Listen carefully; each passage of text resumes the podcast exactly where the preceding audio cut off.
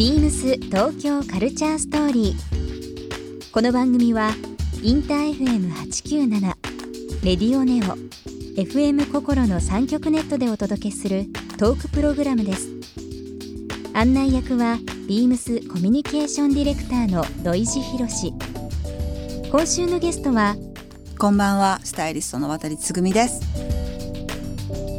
ボーグ、エル、ハーズなどの雑誌、写真集、広告、ビジュアル制作ディレクションのほか、ファッションショー、ブランドのプロデュースなど、多岐にわたる分野で活躍中の渡さん。近年では、ダメな私に恋してくださいや、逃げるは恥だが役に立つなど、テレビドラマのスタイリングも話題となっています。多くの女優、モデルから支持されている渡さんに、様々な角度からお話を伺います。Beams. Beams. Beams. Beams Tokyo Culture Story. Beams Tokyo Culture Story. This program is brought to you by Beams.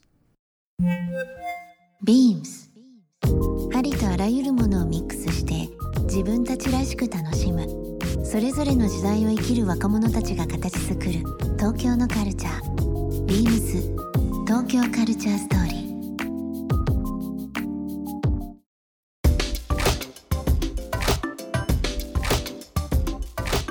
ー。まあ、スタイリストのお仕事という部分で移動も多かったりだとかうーん、まあ、海外でのロケ多かったりとかしますけどなかなかお休みされることないと思うんですけど、まとまって休みがあったりとかしたらちょっとこういうことしてみたいとかこの国行ってみたいとかって最近考えたりしてます？忙しすぎてあんま考えてないですか？いや、もしも休みが長く取れるなら、うん。そうですね。行ったとこない国に行きたいですね。うん。具体的にそのエリアでもいいですけどあったりしますか？アフリカとかアフリカ行ったことああるんです。アフリカありますか？アフリカでないんでもあるの。うん、もう一通り。南米ってもブラジルしかないんですけど、うん。アフリカはあるんですよね。うん。だからそのあさっき話したその打ち合わせの時に話してたうんんですけど、皆既日食とトランスのパーティーみたいのがあって、うん、でどこなんですかそれ？ヨハネスブルグから南アフリカ。そう。うん。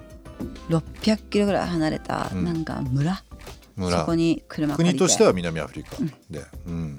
で車で行ってうん。道しるべたどりながら行くうんっていう。う、んうん何年前の話ですか？2003年かな。2003年？もうだから15年ぐらい前ですかね、うんうんうんうん。南アフリカは遠かったでしょうね。遠いです。よなのにチケットを買って買わ買っていったのにもかかわらず行ったらチケットを忘れて帰忘れてたっていう。家 にでまた入り口で払うっていう。ねでもまあ入れたこと入れたんですね、入れたそういうパーティーですね。まあ夜通し行ってたパーティーですよ、ね、そうですそうです。に思い出しました。僕の知り合いも言ってましたあ本当ですか？うん。あれ南アフリカですね。そうです。面白かったですね。でせっかく行ったのに曇ったっていう皆既日食が、だからこのこうなる瞬間見れなかったんですよね。ただ曇ってて、うん。瞬間だけ暗くなって終わりっていう。でもその行ったっていうことのね事実とねテレビで見てるのとまた違いますからね。あまあね。ん。そうですね。初めてだったけど楽しかったですよ、うん。その時はもう3週間ぐらいいたんで。長いですね。長かったですね。まあでもせっかく行くんだったらねそれぐらいからブラジル渡ったんですよね。え南アフリカからブラジル渡ったんですか、うん、南アフリカのブラジル領事館大使はい館領事館でビザもらって,、もらって。それで行ったもう希望法もう南アフリカアフリカ大陸大陸のもう一番南うん。の方ですよね、確かあそこでパーティーあったのね。あっちの方でしたよね。なんかあのー生態系があそこだけ特殊で、んアフリカの中でもあのエリアしか咲かないあの花が咲かない場所があるっていうのを聞いたことあるんですよ。南アフリカの、ま、もう本当に南極側というか、希望法ってありますよね。希望法ありますよね。ペンギン見に。行ったけど、うん。ペンギンでこんな気持ち悪いんだって思ったの。いっぱいいすぎて。でも本当南半球の端から端までっていうのもあれですけど南米に渡ってっていう部分もう世界いろいろ回られてると思うんですけど行ったことないエリア、まあ、さっきの話になりますけど。どこですか？行ってみたいのは。見てみたい景色でも。行ってみたいところはあっちの南米のこっち側行ってみたいですね。アルゼンチンとか。アルゼンチンとか、うん。うん。行ったことないから行ってみたいなと思うのと、人類が一番最後にねあのたどり着いたところ。場所ですからね。なかなか。でブラジル行った時に行けると思ったらなかなか行けなかったんですようん。ね結構近いのに遠いめちゃくちゃ遠いですよあれ。あの辺は。簡単に行けるとこではなかったんですよね、うんうんうん行ってみたいなと思うのとあとメキシコも行ってみたいですね。行ったことないから、あないですか？ないんですよ。メキシコ面白かったですよ。面白いですか、うん。やっぱり中南米面白かったですね。うん。ガテマラとかも面白かったですけどね。ん。まあ、海外もそうなんですけど日本はどうですか？つぐみさんってお生まれどちらでした東京なんです。東京生まれ、うん、だからあ。んまりこうででも引っ越しされたこともなくずっとベースは東京ですそうなんです、うんどうです？地方って。意外と近くていです行かない。楽しいです。楽楽しいしい。だからなんか地方の仕事があったりするとすごい嬉しいです、うんうんうん。印象深い思い出深いとこってあります？どこだろう。九州かな。九州、うん。九州は本当にねご飯も美味しいし、九州一周したことがあって車で。うんうん。全然表情が違いますよね。福岡からまあずーっと。全然。でそれぞれにいいところがあって、はい。でもなんかそれでもねなんか短い1週間ぐらいでの一周だから、うん。うんもうかいつまんだとこしか行けてないから、うん。もっとなんか行きたいなとか思ったりもうんうんしてるところですけどね、まあ地方でのお仕事っていうのもそうですけど今車っていうのはありましたけどやっぱり車で音楽聴きながらラジオ聴きながらその知らない土地とかまあちょっと寄りつつ行くのってすごく贅沢ですよね。海外行くのももちろんそうですけど国内で意外とそういうのってできそうでできないんで、意外とねお金もかかったり時間もかかったりしますから、すごく贅沢ですよね。まあ、九州あの七つ星っていうので、まあ、一周ですごく高いあの値段であの割とこうシニア層向けのあの高級、うん。寝台列車ですか、うん。出てますけどあれももうものすごいやっぱり人気ですし、昔のあのカシオペアとかまあいろんなあの寝台特急とかありましたけどああいうのってトワイライトエクスプレスとかね。電車の旅素敵かもしれない電車ですね。の旅とかね。今すごいじゃないですか本当に、うん。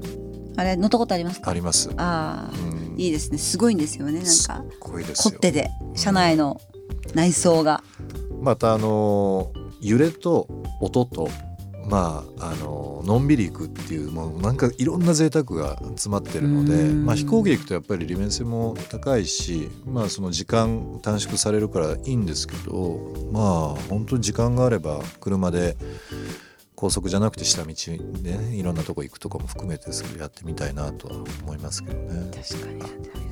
あのお土産でお持ちした焼き物、はい、岩見というエリアですけども島根の。島根もおすすめですよ。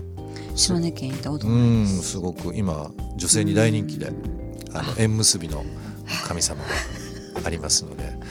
それこそ寝台特急であの東京駅から夜中出て朝方着くっていうのがあるんですけどもう予約でいっぱいなんですか？いっぱいで取れないんですよ。あの帰省する時大体飛行機なんですけどたまにそれで帰ろうかなと思うんですけどもう全然予約取れなくてサンライズ出雲っていう電車どれぐらいの時間かかるん電ですか東京から？夜の何時か9時ぐらいに出て朝7時ぐらいに着くとかそんなんだったと思います。うん。でも寝るだけなのに満喫できるのかな。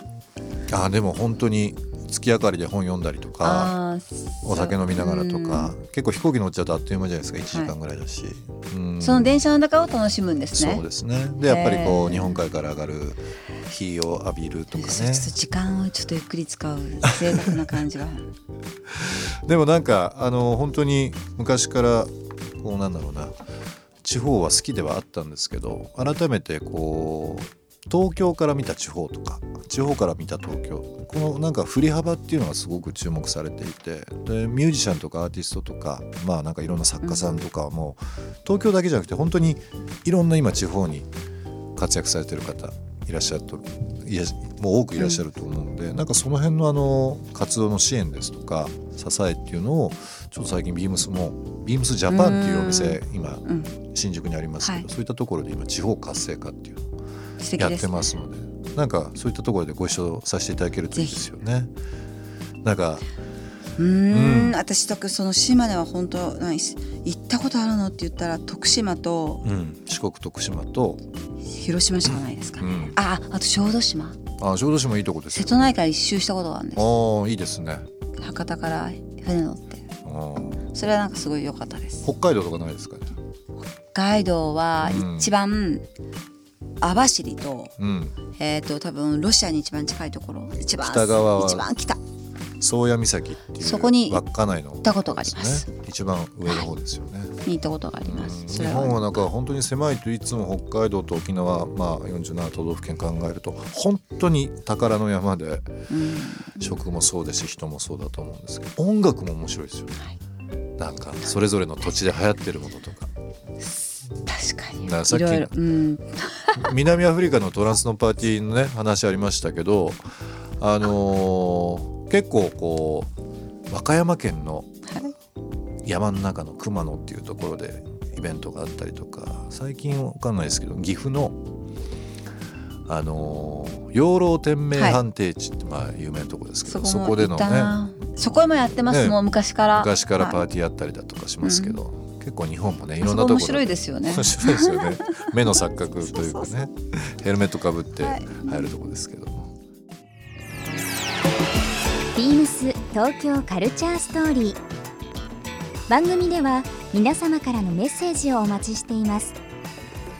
メールアドレスは beams897 アットマークインター FM.jp ツイッターはハッシュタグ beams897 ハッシュタグ beams 東京カルチャーストーリーをつけてつぶやいてください。またもう一度お聞きになりたい方はラジコラジオクラウドでチェックできます。ビームス東京カルチャーストーリー。